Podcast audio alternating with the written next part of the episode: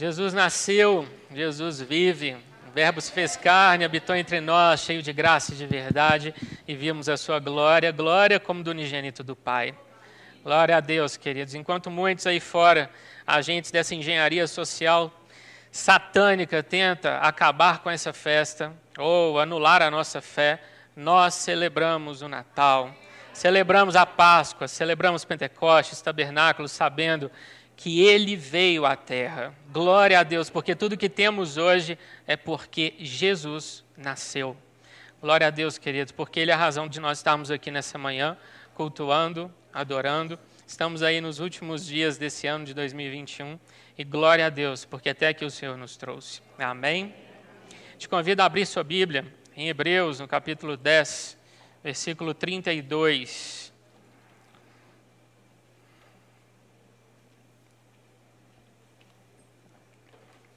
Hebreus 10, 32.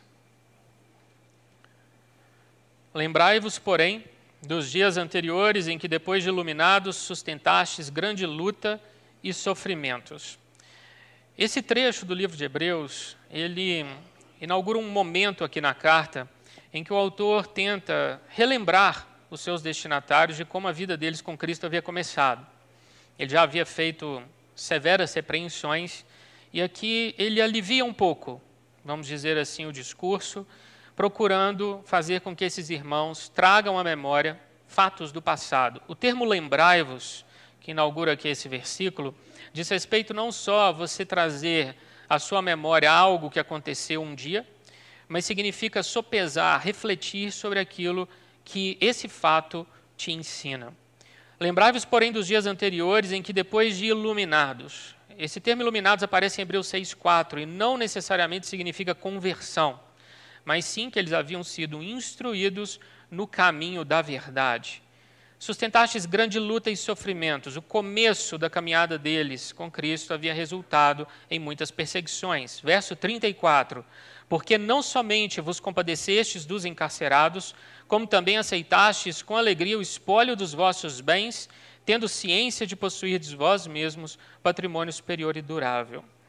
Esses irmãos haviam sofrido no começo da sua caminhada. Imagine você, por você se identificar com a fé cristã, de uma hora para outra você é preso e aquele bem, aquela propriedade que tem ali o seu nome registrado, essa propriedade é tirada de você. Esses irmãos foram espoliados dos seus bens, foram encarcerados e passaram por opróbrio, por vergonha. Tudo porque haviam começado a caminhar com Cristo. Mas olha como esse verso termina: tendo ciência de possuir de vós mesmos patrimônio superior e durável. Esses irmãos tinham ciência, conhecimento de que uma realidade celestial os aguardava, que os sofrimentos aqui na terra seriam passageiros. E como eram hebreus, eles haviam aprendido com os patriarcas a esperar por grandes coisas. Se nós, por exemplo, formos para Hebreus 11, nós vamos nos lembrar de que Abraão peregrinava por essa terra aguardando pela cidade que tem fundamentos, da qual Deus é o arquiteto e edificador. Os olhos de Abraão estavam postos nos céus. Porém, verso 36, com efeito, tendes necessidade de perseverança, para que, havendo feito a vontade de Deus, alcanceis a promessa. Os hebreus precisavam perseverar. No passado, sofreram.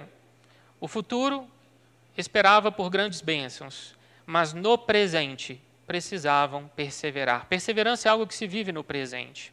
O termo perseverança aqui vem do grego rupamanei, que significa firmeza, constância, resistência. No contexto do Novo Testamento, rupamanei significa a virtude de um homem que não se desvia do seu propósito, mesmo diante das maiores provações. É aquela pessoa que permanece firme, independente do que ele está vivendo. A primeira menção a esse termo está em Lucas 21, 19. É na vossa perseverança que ganhareis a vossa alma. O apóstolo Pedro nos ensina que a salvação da alma se dá por um processo de santificação, por meio do qual o Senhor vai tratando nossos sentimentos, nossas emoções, nossos pensamentos e também os nossos desejos e vontades. E tudo isso vai sendo conformado à vontade de Cristo para nós. Portanto, queridos, esses irmãos precisavam perseverar. Sabiam que recompensa os aguardava, mas, no presente, vinham sofrendo pressões tão fortes que começaram a oscilar. Vale a pena continuar andando como cristão ou eu devo retroceder? Esses irmãos corriam o risco de abandonarem uma fé com a qual haviam começado a se identificar, a fé cristã. Hebreus é um livro de raízes. O autor ele escreve essa carta utilizando uma linguagem que os destinatários entenderiam. Uma linguagem cheia de menções à lei, aos profetas e aos salmos.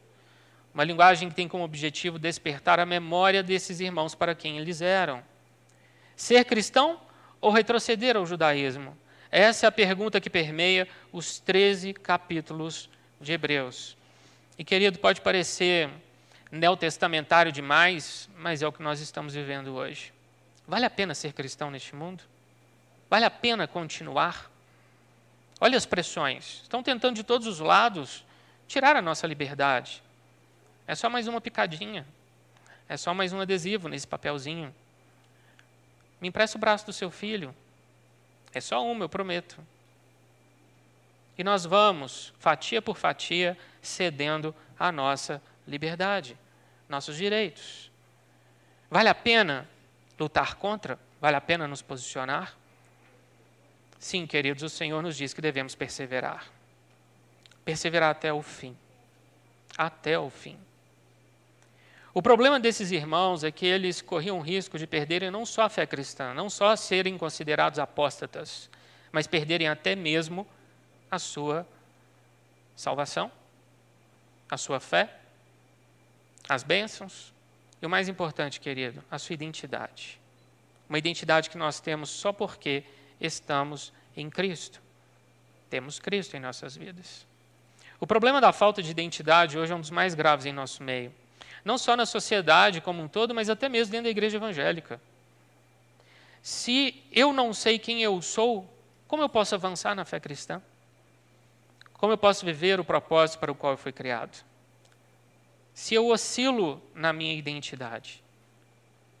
Outro dia chegou para mim um vídeo, circulou aí nas mídias, uma moça, ela estava ali no meio de um grupo de jovens como ela, ela tirava o celular e pedia para que, começava a filmar e pedia para que cada um dos entrevistados ali na rua é, dissessem quem eles eram.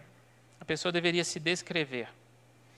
E aí ela chegou para uma moça, e pediu para que ela se descrevesse. A moça disse: Eu sou uma cadela.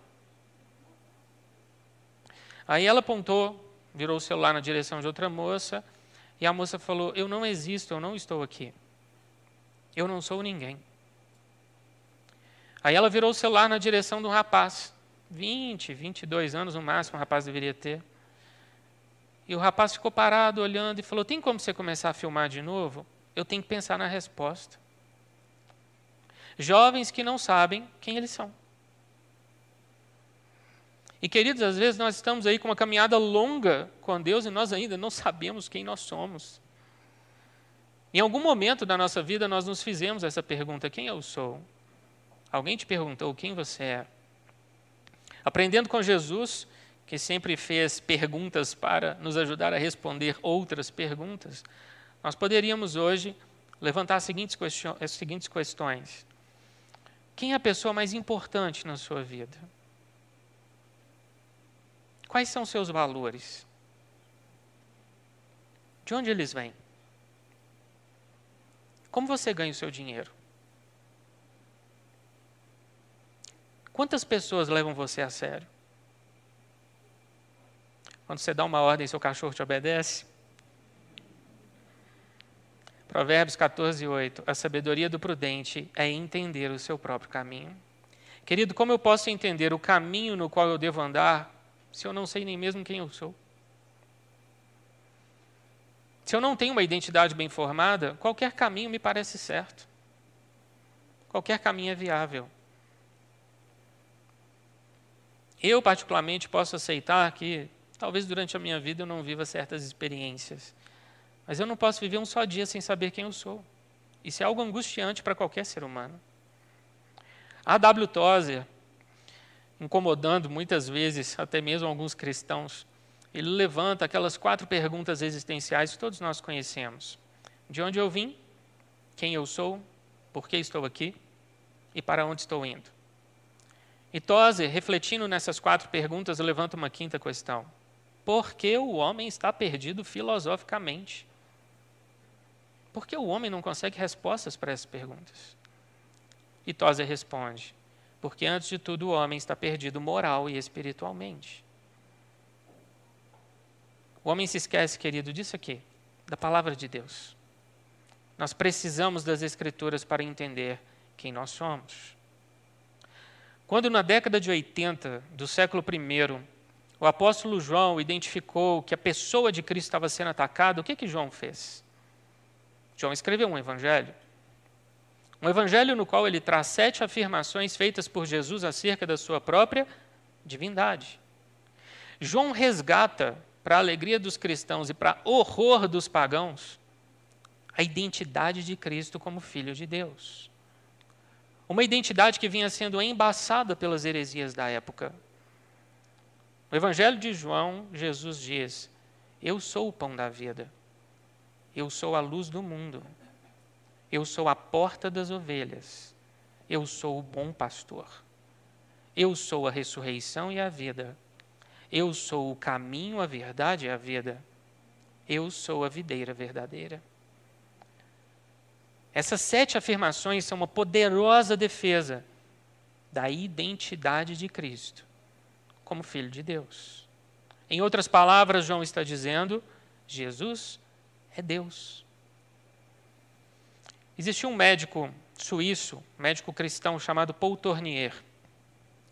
E Paul Tournier foi autor aí de vários livros, e num deles, em que ele fala da importância das mulheres na Bíblia, Paul Tournier vai para o Evangelho de João comentar sobre a identidade de Cristo.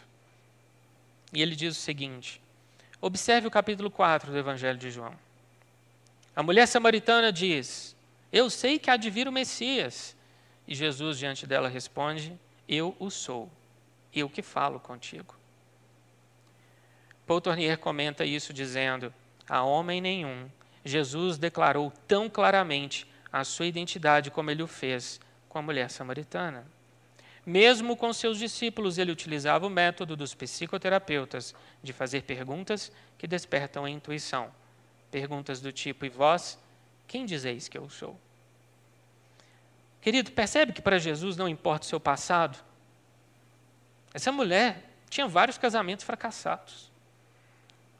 Importa para Jesus que você tenha um coração aberto para recebê-lo. A essas pessoas ele revelará a sua identidade, quem ele é.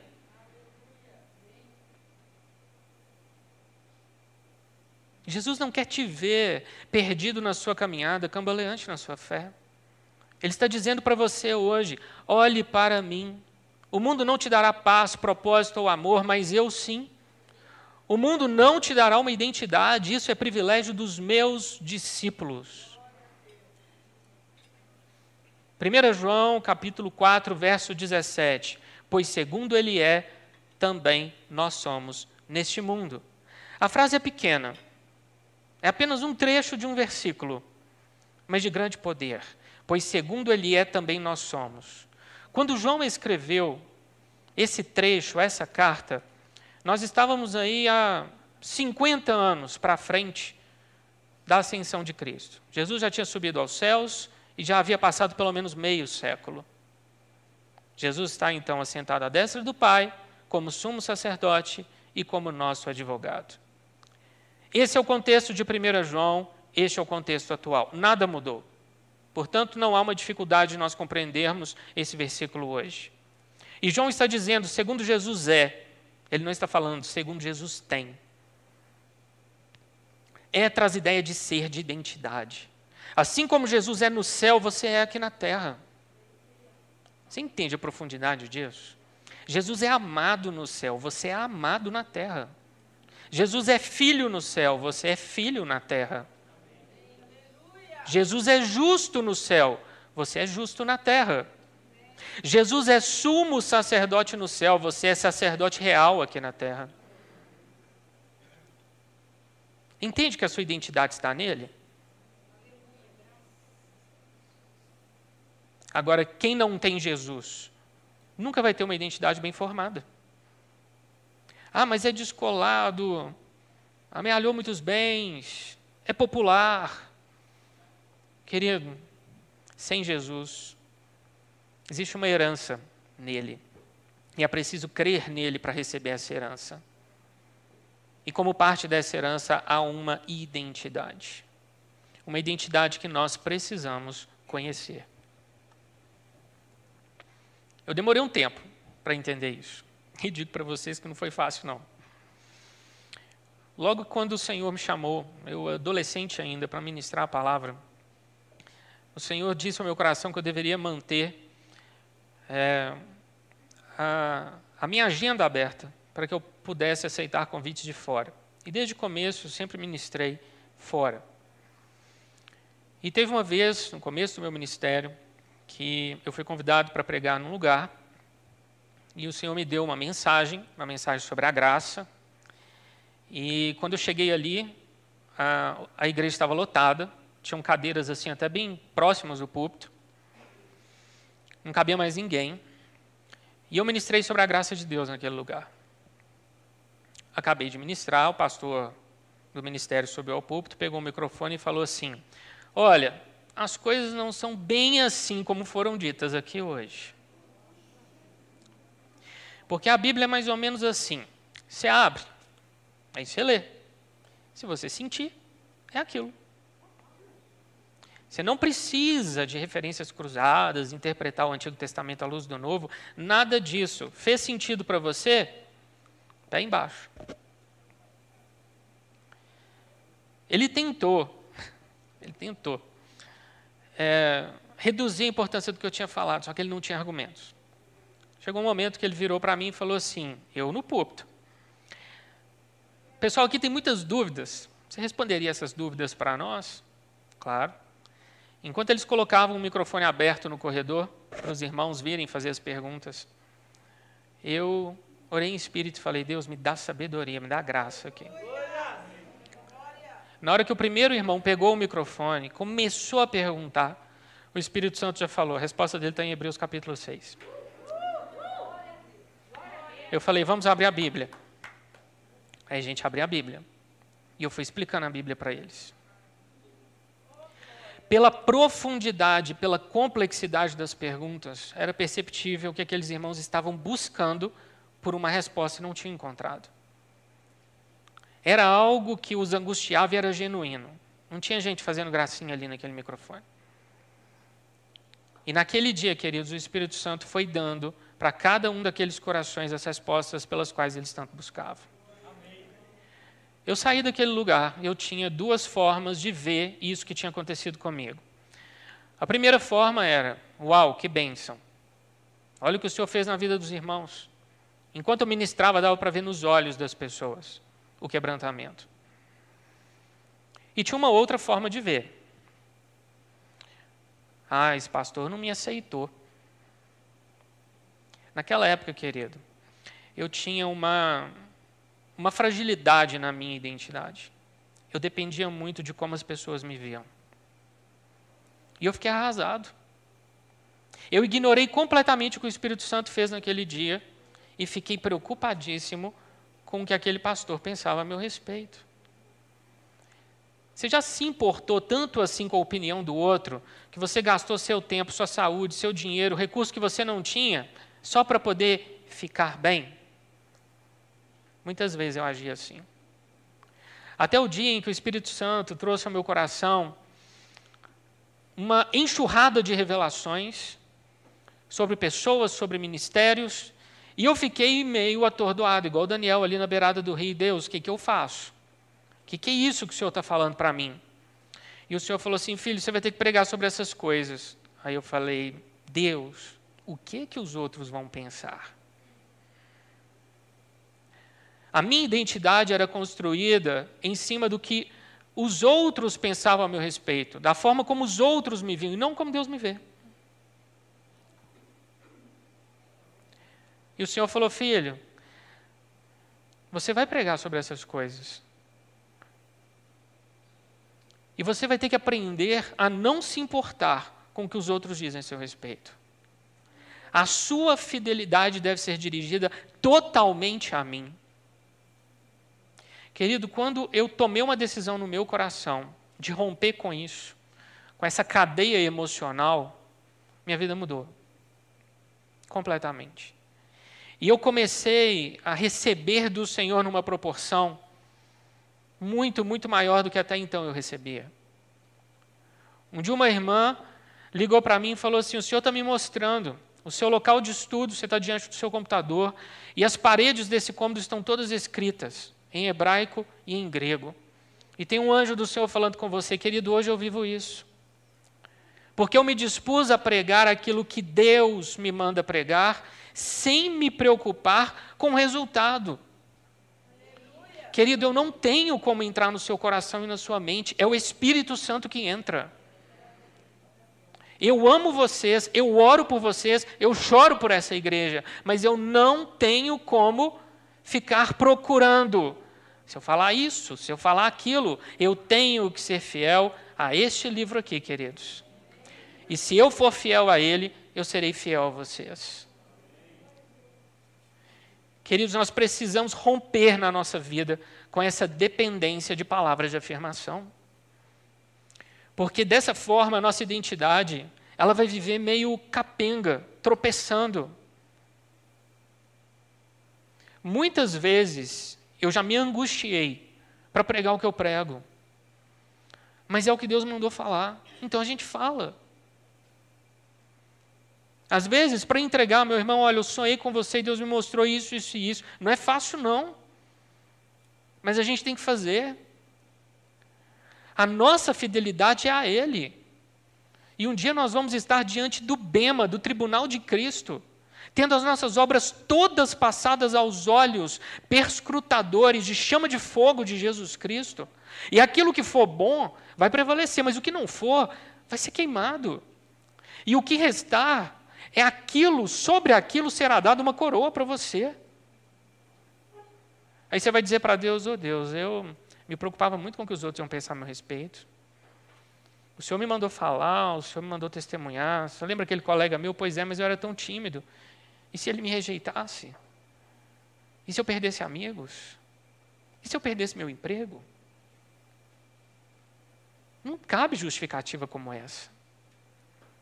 Fidelidade, querido, hoje a gente vive por completo ou nós somos infiéis. Não existe meia fidelidade.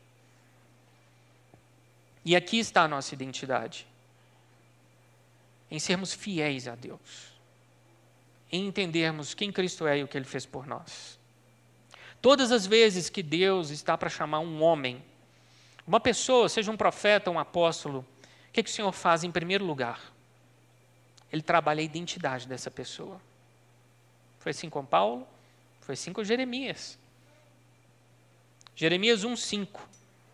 Antes que eu te formasse no ventre materno, eu te conheci. Antes que saísses da madre, te consagrei. E te constituí profeta às nações. Querido, por que Deus retorna aos dias anteriores ao nascimento do profeta? Para lembrá-lo Antes de todas as coisas eu te amei. A sua identidade está em mim. Antes de Jeremias ser um feto, antes dele ter alcançado a idade do discernimento do bem e do mal, como diz o Salmo 139, antes dele ser uma substância informe, Deus já havia escolhido Jeremias, amado Jeremias, dado a ele um propósito, predestinado à salvação. Deus já havia dado a Jeremias uma identidade e ele já tinha uma pedrinha branca com um novo nome preparado para o profeta. Como tem para cada um de nós, querido. Para cada um de nós. A identidade de Jeremias já estava formada em Deus. Antes dele ser concebido. Isso é glorioso demais. Isso é a soberania de Deus em ação. Moisés era um pastor de ovelhas.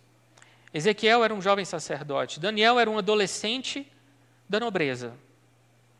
Amós era um pecuarista e um agricultor. Eliseu era um lavrador. Todos esses homens foram chamados para atuar como profetas. E o que nós observamos na vida deles?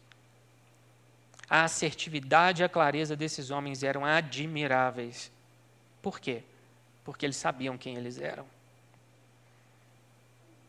Eles passaram por todo tipo de prova de escárnio e continuaram fiéis. Por quê? Porque eles tinham uma forte identidade construída em Deus. E o que nós observamos hoje, querido, na nossa geração? A pessoa não tem Jesus, logo ela não tem um sentido na vida. Os anos passam enfadonhos. A pessoa vai buscando por significado nas coisas, no passaporte carimbado, nos bens materiais, nas aplicações financeiras, na vida social. E aí nós vemos pessoas se entregando a comportamentos cada vez mais estranhos, se entregando a vícios e fazendo isso cada vez mais cedo, com o objetivo de encontrar um norte na vida. Hoje, se não houver uma excitação crescente, uma aventura mais louca que a aventura anterior, não há motivo para se viver. A pessoa começa buscando por uma coisa, daqui a pouco aquilo já não vai mais satisfazê-la. Então ela se entrega a algo ainda mais intenso. Passa um tempo, aquilo também não vai mais satisfazê-la. Então ela vai buscar por algo ainda mais intenso. E nessa busca, muitos terminam precocemente no cemitério. Alguns até atrás das grades outros quebrados, solitários. Provérbios 27, 20. Os olhos do homem nunca se satisfazem. Querido, guarde isso. Quando você achar que o dinheiro não é suficiente, pense nisso.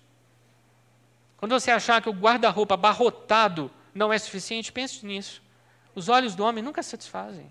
Você vai estar sempre buscando por algo maior, algo mais intenso, para te satisfazer. Já existe uma ideia que circula hoje na sociedade de que a vida só vale a pena ser vivida até os 40. Quem já ouviu isso? Outro dia eu estava escutando um podcast e um rapaz jovem, nos 20 e poucos anos, ele falou assim: Olha, eu vou fazer tudo que eu quero. E aí, quando eu chegar aos 40, eu me mato. E quem estava na bancada com ele ouviu e riu. A primeira vez que eu ouvi isso na minha vida, eu tinha 20 anos foi dito por uma colega minha de faculdade. E ela falava: Eu vou fazer tudo, todas as loucuras que eu quero. Quando eu estiver ali com 42 no máximo, meu corpo não vai aguentar e aí eu morro. Já existe isso hoje na nossa sociedade. Eu me lembro que essa colega um dia chegou para mim, na hora do intervalo, chegou assim perto de mim e tirou uma garrafa de absinto de dentro da bolsa. Aí virou para mim e falou: Dani, vai um gole. Aí eu falei, não. Aí ela, toma, eu viro na tampinha para você, toma só um pouquinho. Naqueles dias, a lanchonete da faculdade ficava distante da sala, então, para eu não ter que caminhar até lá na hora do intervalo, e às vezes as mesas ficavam todas ocupadas, eu levava meu lanche de casa. Ali um biscoito, um salgado, um biscoito recheado e um todinho. Querido, eu vou abrir mão do meu todinho para tomar absinto Meu todinho.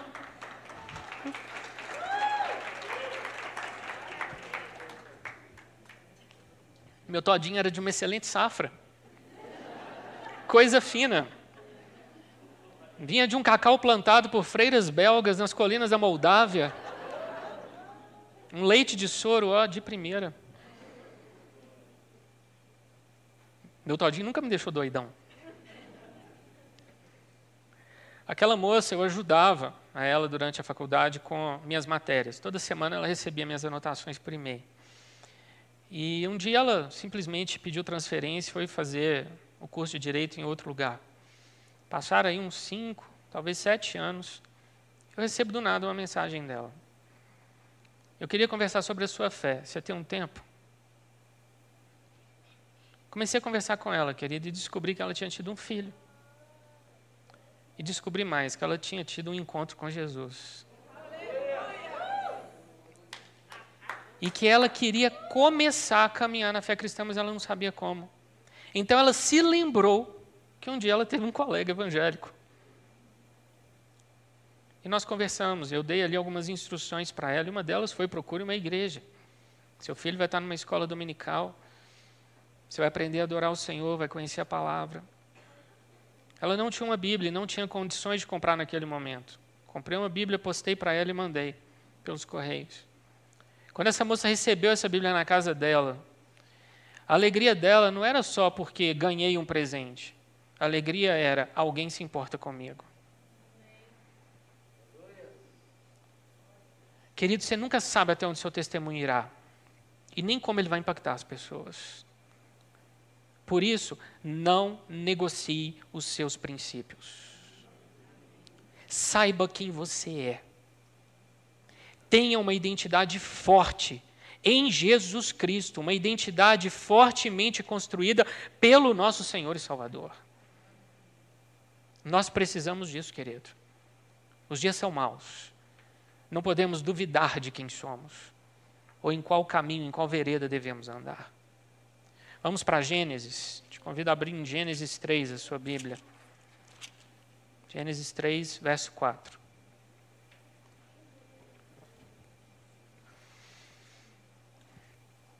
Estamos aí na tentação de Adão e Eva e a consequente queda.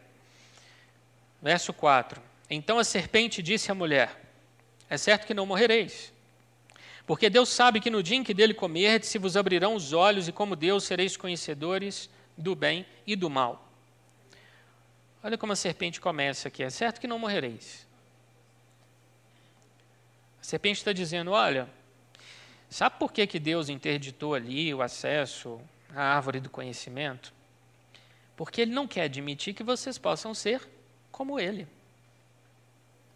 A serpente ela só tinha uma estratégia aqui para incutir as suas ideias. Atribuir a Deus algo que é impossível que Deus faça: mentir. Olha, não é bem assim como Deus falou. A serpente ainda minimiza as consequências de se tomar daquele fruto. Verso 5: Porque Deus sabe que no dia em que dele comerdes, se vos abrirão os olhos.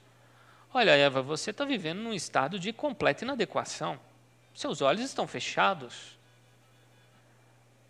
Comam do fruto e vocês subirão a um novo patamar existencial. Vocês enxergarão as coisas do ponto de vista de Deus. Olha que oferta tremenda. E como Deus sereis conhecedores do bem e do mal. Como Deus. Guarde essa expressão, como Deus. A serpente conseguiu instilar no coração do primeiro casal um desejo orgulhoso deles se tornarem semelhantes ao Altíssimo. Guarde essa expressão semelhante. Em Isaías 14, nós temos um daqueles momentos da Bíblia em que Deus abre uma espécie de janela, de parênteses na narrativa. E quando esses parênteses são abertos na narrativa profética, ou a gente enxerga algo de um tempo futuro, ou a gente enxerga algo de um tempo passado. E em Isaías 14 nós vemos o Senhor nos contando como Lúcifer caiu. E no verso 14, o Senhor nos revela o que se passou no coração do anjo de luz. Subirei acima das mais altas nuvens e serei semelhante ao Altíssimo. O que a serpente está propondo para Eva é aquilo que ela própria queria ter: uma nova identidade. Olha, querubim da guarda, ungido, ornado de pedras preciosas, líder de um terço dos anjos do céu, que nada, eu quero subir acima das mais altas nuvens. E eu quero assentar no trono, porque o trono me dará uma identidade. Eu quero ser como Deus. Eu quero ser semelhante ao Altíssimo. O que a serpente está propondo para Eva é que ela ganhe uma identidade. Porque é isso que Satanás sempre quis ter: a identidade divina. Ele não queria ser querubim. Ele queria ser como Deus. Em Gênesis 3 nasce o humanismo. Deus é posto de lado e o ser humano se torna a medida de todas as coisas. Ah, mas eu estudei que o humanismo nasce na transição da Idade Média para a Idade Moderna. Não, querido, foi no Éden.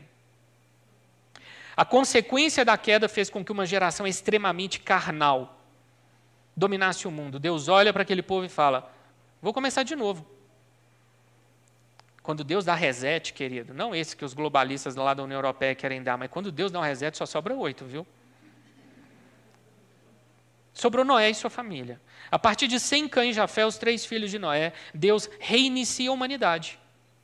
E o que, que acontece? Eles se reúnem na planície de Sinar e constroem uma torre para chegar até os céus, para fazer o nome deles célebre, para serem como Deus, semelhantes ao Altíssimo.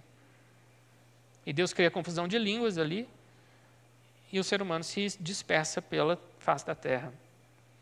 Mas esse espírito do ser humano querer ser como Deus, aqui no Brasil a gente tem até algumas pessoas que acham que são Deus. Não tem? Precisa mencionar o nome, não, né? Tá, beleza. Muito obrigado, viu, querido? Pretendo continuar aqui com vocês, em liberdade. E aí o que, que acontece? Um dia, o anticristo se assentará num trono. E no começo ele coloca uma estátua. E ele fala: todo mundo pode manter sua religião, pode manter sua fé, desde que cultue essa estátua. Aí vai o povo todo e cultua a estátua. Aí depois de um tempo ele tira a estátua, entra no templo em Jerusalém e diz: agora vocês vão adorar é a mim, porque eu quero ser como Deus. Esse espírito de rebelião, de busca de Satanás por uma identidade divina, permeia a humanidade na Terra. Está presente hoje e continuará até que Jesus venha e coloque ordem na casa. Ele vai continuar a existir. Satanás prometeu a Eva que ela conheceria coisas como Deus conhece, que ela veria coisas que só Deus vê. O problema é que Satanás mente. Eva não recebeu o que o diabo prometeu. Na verdade, Eva perdeu, perdeu muito e quase perdeu a própria vida. Jesus diz, João 8,44, ele foi homicida desde o princípio e jamais se firmou na verdade. Jesus está dizendo aqui para nós o quê? Satanás, desde o começo, sabe fazer duas coisas: matar e mentir. Matar e mentir. Só isso. Matar e mentir. Foi homicida desde o princípio e jamais se firmou na verdade. Queridos, a mesma máxima de Gênesis vale hoje. Ou nós escolhemos ser influenciados pela voz da verdade, ou pelas mentiras da velha serpente. O relativismo moral hoje é uma desgraça no nosso meio. E o meio de maior perpetuação do relativismo moral são as universidades. Não existe um padrão de verdade. A sua verdade é diferente da minha verdade. E muitas pessoas caem nessa falácia. E o que resta é imoralidade e desespero. Se não existe verdade, não existe um padrão de certo e errado. Se somos todos obra do acaso, um amontoado de células, resultado de um processo evolutivo, lá atrás era uma ameba que saiu da água, que rastejou, ganhou pata, depois ficou de pé. É patético quando você lê aqueles ateístas norte-americanos famosos dizendo: não, existe propósito na sua vida. Propósito como, cara pálida? Eu sou um amontoado de células, uma obra do acaso. E a vida termina no cemitério, não existe vida após a morte. Como assim propósito? O propósito vem de alguém maior do que eu, que me deu um propósito de vida. E eles ainda falam: não, é possível você viver valores morais na sociedade, porque a moralidade é uma construção social. Não, a moralidade, ela emana de um ser absoluto anterior a mim que me diz o que é certo e o que é errado. Não sou eu que construo a moral. Essas falácias ateístas, elas não sobrevivem à lógica. A lógica mínima, o raciocínio básico. Mas muitos acreditam nessas coisas. Satanás utiliza disso para jogar as ideias dele. Você não é nada. Você é incapaz. Você é um erro. Você não faz nada certo. Quantos de nós, querido, muitas vezes acreditamos em coisas assim e nos sentimos inferiores? Meu irmão, expulse isso da sua mente. Não é isso que Cristo confessou a seu respeito, não é isso que está escrito na palavra de Deus. Você é mais que vencedor por meio dele. E nada pode mudar essa realidade, você é filho. você é herdeiro. Apegue-se a isso. Em um mundo de caos não existe espaço para a pergunta quem eu sou. Por isso nós vemos cada vez mais pessoas se entregando a comportamentos absurdos para tentar pela coletividade ganhar uma identidade. Como a pessoa não se vê como alguém de valor e o mundo não a valoriza, quem sabe sendo parte de um grupo, ela não terá um mínimo de reconhecimento. O esquerdismo, ele prolifera na sociedade ocidental, seguindo a estratégia da fragmentação.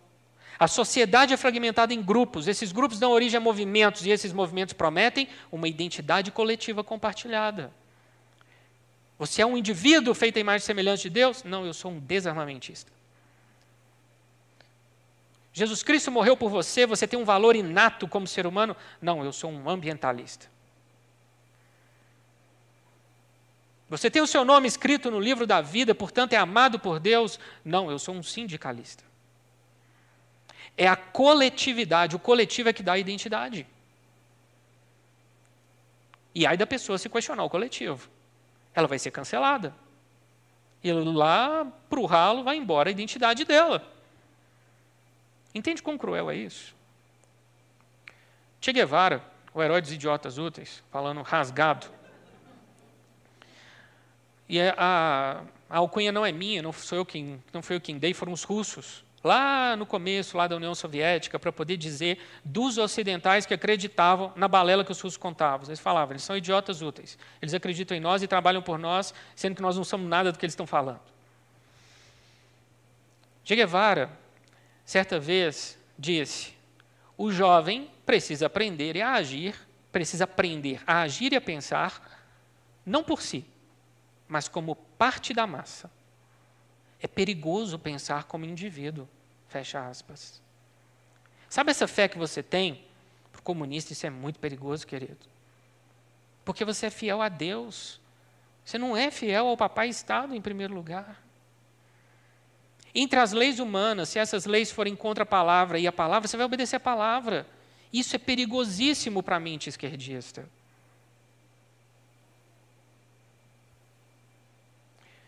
Fidel Castro, em 1968, fazendo ali uma festança, uma pataquada na Plaza de la Revolución em Havana, para homenagear o herói Che Guevara, falecido no ano anterior. Fidel Castro disse: nós somos coletivistas, nós somos comunistas. Não existe indivíduo dentro da mentalidade esquerdista. Só existe o coletivo. Você não tem valor como um filho feito à imagem e semelhança de Deus. Você tem valor enquanto uma engrenagem que trabalha dentro de um grupo e de um movimento para a sustentação do poder estatal. Quanto mais cedo a gente entender isso, querido, mais fácil fica entender o que está à nossa volta hoje. A despersonalização do indivíduo é uma estratégia terrível de dominação, própria de regimes totalitários. Hoje nós estamos vendo pessoas em que as pessoas abrem mão de pensar, abrem mão de discernir a realidade com os próprios olhos e os próprios ouvidos, com o intelecto que Deus lhe deu abrem mão de ser quem elas são, tudo para se encaixar, porque o que prevalece é o coletivo. O coletivo mandou, eu faço. Só que não é assim que Deus nos trata. Não é assim que Deus nos vê. Gálatas 2:20, logo já não sou eu quem vive, mas Cristo vive em mim. E esse viver que agora tenho na carne vivo pela fé no filho de Deus que me amou e a si mesmo se entregou por mim. Que é uma confissão de fé mais pessoal do que essa. Observe as palavras: Cristo vive em mim, vivo pela fé, o Filho de Deus me amou e a si mesmo se entregou por mim. É você e ele, não é você e um partido, não é você e Lula, é você e ele. Você é amado por Deus como indivíduo. Em Efésios, o Senhor Jesus diz que ama a igreja, enquanto corpo, capítulo 1, enquanto edifício, capítulo 2, enquanto noiva, capítulo 5. Mas antes de tudo está escrito em Efésios 1, 4 e 5: em amor nos predestinou para Ele. Antes dele olhar para nós como parte de um grupo, ele nos amou individualmente. O que ele fez pelo profeta Jeremias, querido, ele fez por você. A sua identidade está nele. Não há que se falar em igreja, corpo, edifício ou noiva, se antes de tudo não houver um indivíduo rendido ao amor de Cristo. Quem aqui foi salvo por procuração? Ninguém. Ninguém. A salvação é individual, a santificação é entre você e o Espírito, a glorificação também e, por fim, o seu galardão. Você não vai poder chegar diante de Jesus no céu e falar: oh, Jesus, eu fazia parte de um grupo. Ele se reuniu ali no Belvedere. Então, assim, o grupo fez e me dá nota aí. Sabe aquela coisa de faculdade, da institucionalização do parasitismo? Um faz e todo mundo parasita em volta? Esse negócio não existe na igreja, não, querida. É você e Deus. A responsabilidade é pessoal. Você é membro de um corpo do qual Cristo é o cabeça. Você é pedra viva de um edifício que tem Cristo como pedra angular. Você é noiva e tem Jesus como noivo. Mas antes de tudo, ele te trata individualmente. Em João 14, o Senhor Jesus diz: Eu vou para o céu e vou preparar morada para vocês lá.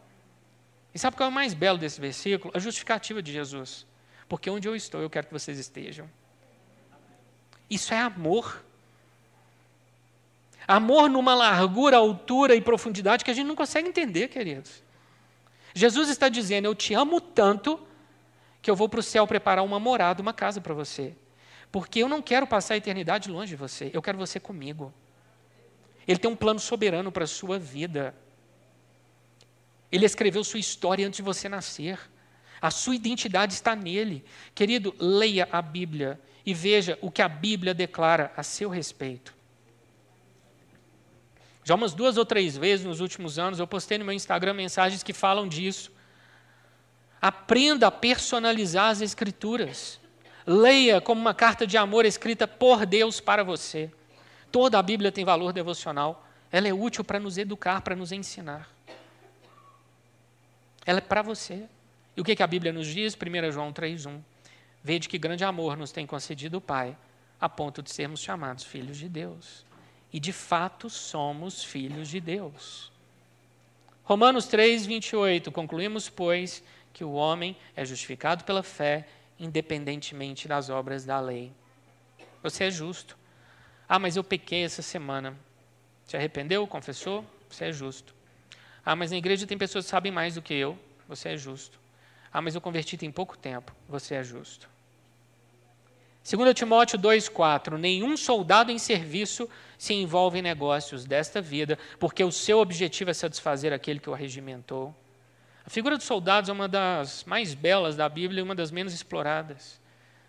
Todo soldado tem uma armadura, a sua está em Efésios 6. Todo soldado tem uma arma, a sua é a espada do Espírito, que é a palavra de Deus. Todo soldado tem um superior hierárquico, o seu se chama Senhor dos Exércitos. E todo soldado tem uma missão, a sua é satisfazer aquele que o arregimentou. 2 Coríntios 5, 20. De sorte que somos embaixadores em nome de Cristo, como se Deus exortasse por nosso intermédio. Querido, você é um diplomata dos céus. O embaixador é aquele que vai para o estrangeiro representando o seu rei, seu governo, sua nação, sua cultura, sua língua. Querido, você representa aqui na terra o reino, a cultura do reino, o rei dos reis.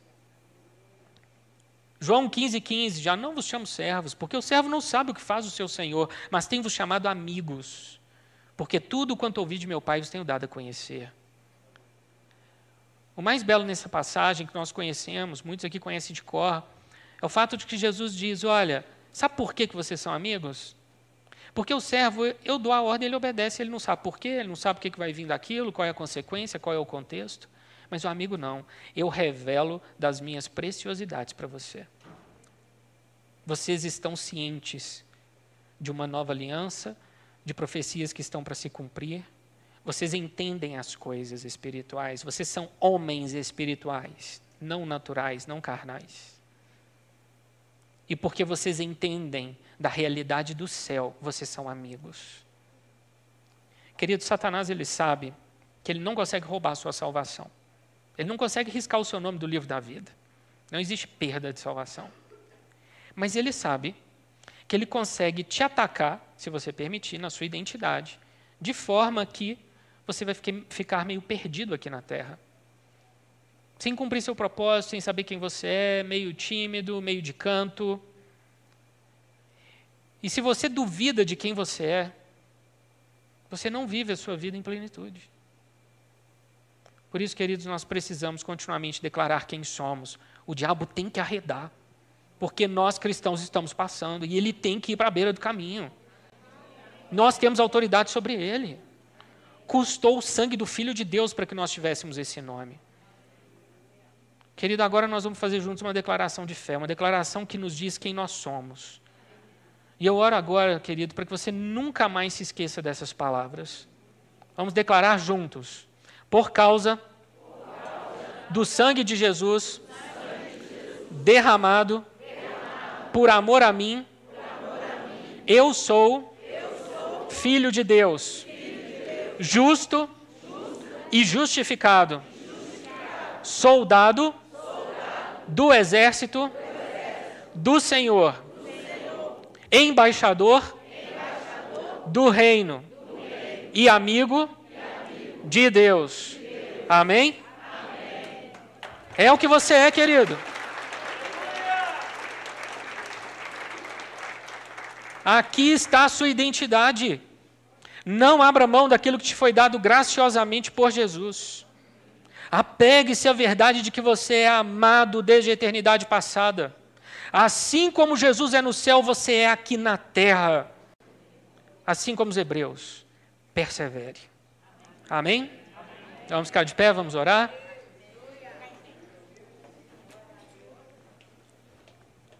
Senhor, nosso Deus e Pai, nós te agradecemos pelas revelações dessa manhã.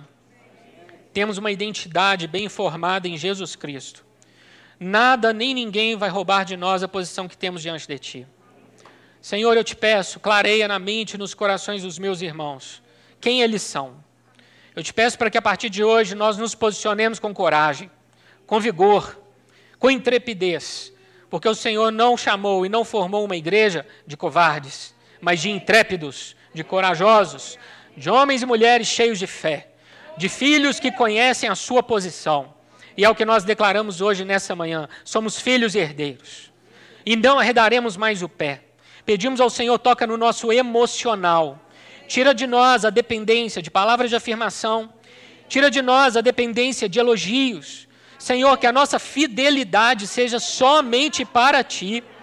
Que não tenhamos medo de declarar diante desse mundo quem o Senhor é. Porque o Senhor Jesus diz: se nós o confessarmos neste mundo perante os homens, Senhor, Ele nos confessará diante de Ti.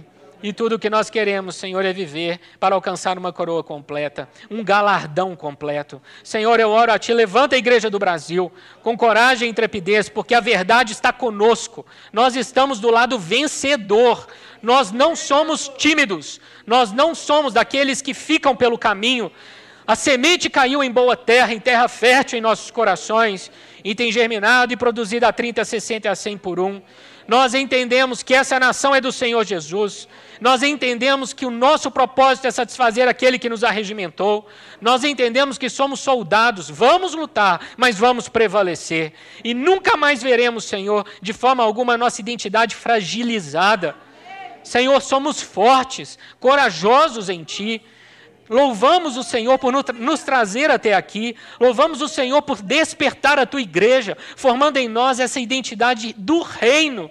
Não é do, do mundo, é dos céus. Nós somos cidadãos celestiais aqui na terra. Amamos hoje essa pátria chamada Brasil, mas com os olhos no Senhor, sabendo que a pátria celestial nos espera. Oh Deus, nós aguardamos pela vinda do nosso Senhor e Salvador. Maranata, Senhor Jesus, vem logo. Nós esperamos por Ti e até que esse dia chegue, que sejamos fiéis, leais, íntegros, morais, corretos, dedicados a viver por Cristo. Seja tudo em nós, Senhor, em nome de Jesus Cristo. Amém, Senhor. Amém, amém. Toda glória ao Senhor.